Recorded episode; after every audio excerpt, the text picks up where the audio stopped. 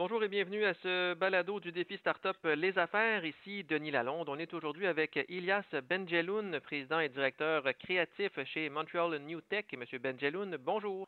Bonjour Denis, un grand plaisir de t'avoir, euh, d'être avec toi aujourd'hui. Merci. Montreal New Tech, qui est un organisme à but non lucratif qui est dédié à l'accélération de startups dans le secteur technologique et scientifique. Comment l'écosystème a survécu à la crise de la COVID-19? Je dirais que l'écosystème, en fait, a réagi de la même manière qu'une start-up est, c'est-à-dire innovante, agile et adaptable. Et c'est une incroyable opportunité de se rassembler, de se serrer les coudes, mais aussi d'imaginer ça comme une opportunité pour créer et innover et, dans le fond, faire avancer l'écosystème et l'économie au-delà de ce que c'était avant. Ce que je veux dire par là, d'une part, il y a beaucoup d'initiatives pour supporter les entreprises existantes, tout en essayant de séparer en fait celles qui, de toutes les manières, n'auraient peut-être pas survécu avec ou sans Covid. Et c'est un peu dans cet esprit-là d'économie circulaire de la communauté startup, et c'est permettre au moins adapter, entre guillemets, de retourner au terreau fertile de l'écosystème, mais celles qui sont le plus adaptées, de les supporter. Il y a eu quelques initiatives. On a vu le mouvement des accélérateurs d'innovation avec leur baromètre qui essaie d'évaluer ce qu'il en est pour adapter les mesures même gouvernementales. Et on l'a vu avec des mesures gouvernementales qui, à la base, aidaient les entreprises établies. Mais un mois après euh, la COVID, il y a eu des nouvelles mesures pour supporter les startups et donner euh, des fonds, en fait, aux entreprises un petit peu plus euh, en état de difficulté. C'est ça, parce que les startups, à la base, c'est bien difficile pour une entreprise qui n'avait pas de revenus l'an dernier de se qualifier pour les subventions gouvernementales qui sont allouées seulement aux entreprises dont les revenus avaient baissé de 30% sur un an. Donc là, il y a eu des mesures vraiment spécifiques aux startups. Absolument. Donc on l'a vu avec la Main, Bonjour Startup. Euh, des incubateurs aussi ont lancé plusieurs initiatives pour donner de l'information. Parce que ça paraît bête, ça paraît simple, mais l'information est clé pour permettre aux entrepreneurs qui sont pris dans ce marasme euh, économique de pouvoir savoir à quelle porte toquer. Donc, on, l'a vu dans notre groupe, d'ailleurs, sur Facebook, avec plus de 10 000 membres, il y a, eu, il y a beaucoup d'échanges. Puis, on invite d'ailleurs les aspirants entrepreneurs à y jeter un œil et à échanger, poser des questions, parce qu'il n'y a pas de mauvaises questions, il y a juste, entre guillemets, des mauvaises réponses. Et il y a vraiment une volonté de se soutenir là. Ça, d'une part. Un des enjeux, par contre, que je voudrais souligner, c'est que dans un contexte de sauvetage, on n'a pas vu beaucoup de places faites pour des initiatives visant à lancer de nouvelles startups. Et d'ailleurs, bravo pour euh, le défi euh, Startup euh, Les Affaires avec la Banque nationale, parce qu'effectivement, les crises sont le meilleur moment pour se lancer. On est toutes et tous hors de notre zone de confort et on est prêt à essayer de nouvelles choses. Et on a fait quelques initiatives, on les a vues comme Together versus Virus, qui était une hackathon pour créer de nouvelles entreprises. il y a eu Connecting Intelligence, où on a amené le responsable d'innovation de Airbus Lab à travers le monde à partager ses meilleures pratiques. Donc il y a un apprentissage aussi à ce niveau-là. Plus récemment, il y a eu le défi post-Covid aussi pour des entrepreneurs qui veulent se lancer pour le après-Covid. Donc il y a beaucoup d'initiatives à ce niveau-là pour essayer d'imaginer ce futur-là. Justement, c'est quoi les perspectives? Vous parlez de hackathon là, ou d'initiatives post-COVID. C'est quoi les perspectives de sortie de crise euh, pour les startups montréalaises ou québécoises? Une très bonne question. Ben, écoute, euh, on, on dit souvent chance is opportunity meets preparation. On l'a vu avec, par exemple, Shopify, et plus proche de nous avec Lightspeed Retail, mais, mais c'est le cas de plein d'autres euh, startups. Il y a eu des webinaires, etc. Et trois petites choses. D'une part, il y a de l'argent. Il y a beaucoup de gens qui viennent nous dire Oh, il n'y a pas d'argent, il n'y a pas d'argent, il n'y a pas d'argent. C'est faux.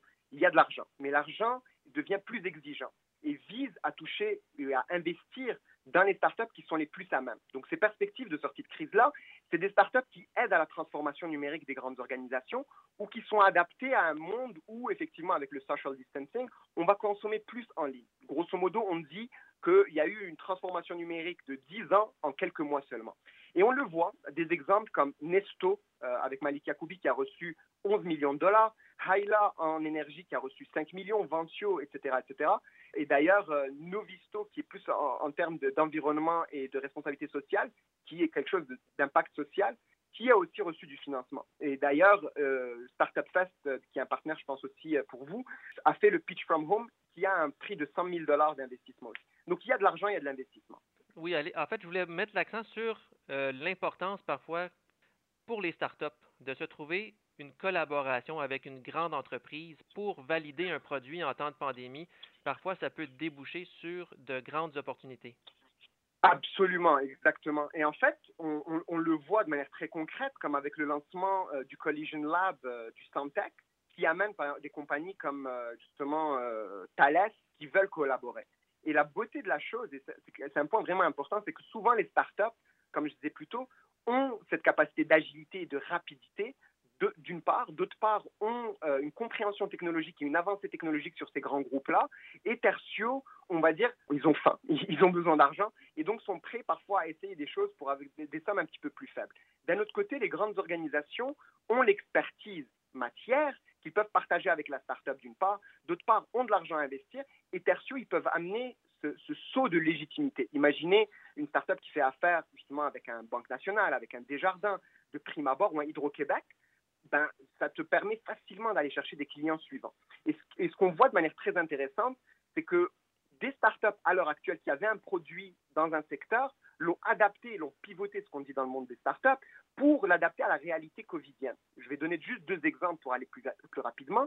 Euh, il y a Data Performers qui utilise le computer vision et le AI pour l'appliquer dans le secteur manufacturier et maintenir les distances sociales, etc., pour les, les compagnies. Et donc, augmenter la capacité et rapidité de revenir au travail. On a vu Radish aussi, c'est une coopérative technologique qui a lancé une alternative à Uber Eats où et tout le monde est membre, donc les restaurants sont membres, les, euh, clients et les employés sont tous membres.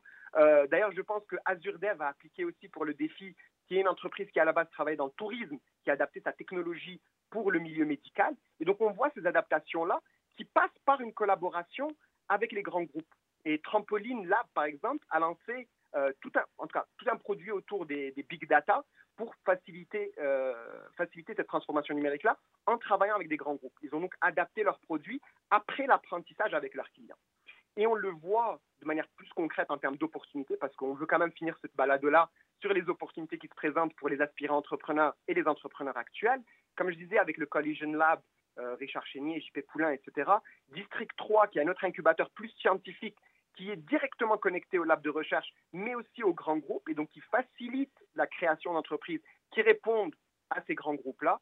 Et on le voit plus proche de nous, comme par exemple avec le coopératon qui vient à l'automne, qui est plus autour de l'impact social, mais avec des collaborations comme Hydro-Québec, le Palais des Congrès, etc. Euh, il y a des, des, initiatives comme Zoo Montréal qui le fait dans le domaine du entertainment et de la culture. Comme vous pouvez l'imaginer, c'est un problème énorme qu'il y a à l'heure actuelle parce que Montréal et le Québec repose beaucoup sur cette culture-là pour créer de la valeur dans la société. Et donc, ils viennent accompagner cette, euh, cette collaboration-là. Ils travaillent avec BRP, par exemple. Et c'est des choses vraiment intéressantes où ces organismes de soutien viennent faciliter, en fait, euh, lubrifier, entre guillemets, la relation entre les grands groupes et les aspirants entrepreneurs parce qu'ils ne savent pas tout le temps se parler, ils ne savent pas tout le temps comment réagir, les attentes, gérer les attentes, etc. etc. Je vous remercie beaucoup pour votre temps, M. Benjaloun. Bah, écoute, Denis, c'est moi qui te remercie, puis je souhaite une grande, grande chance à tous les participantes et les participants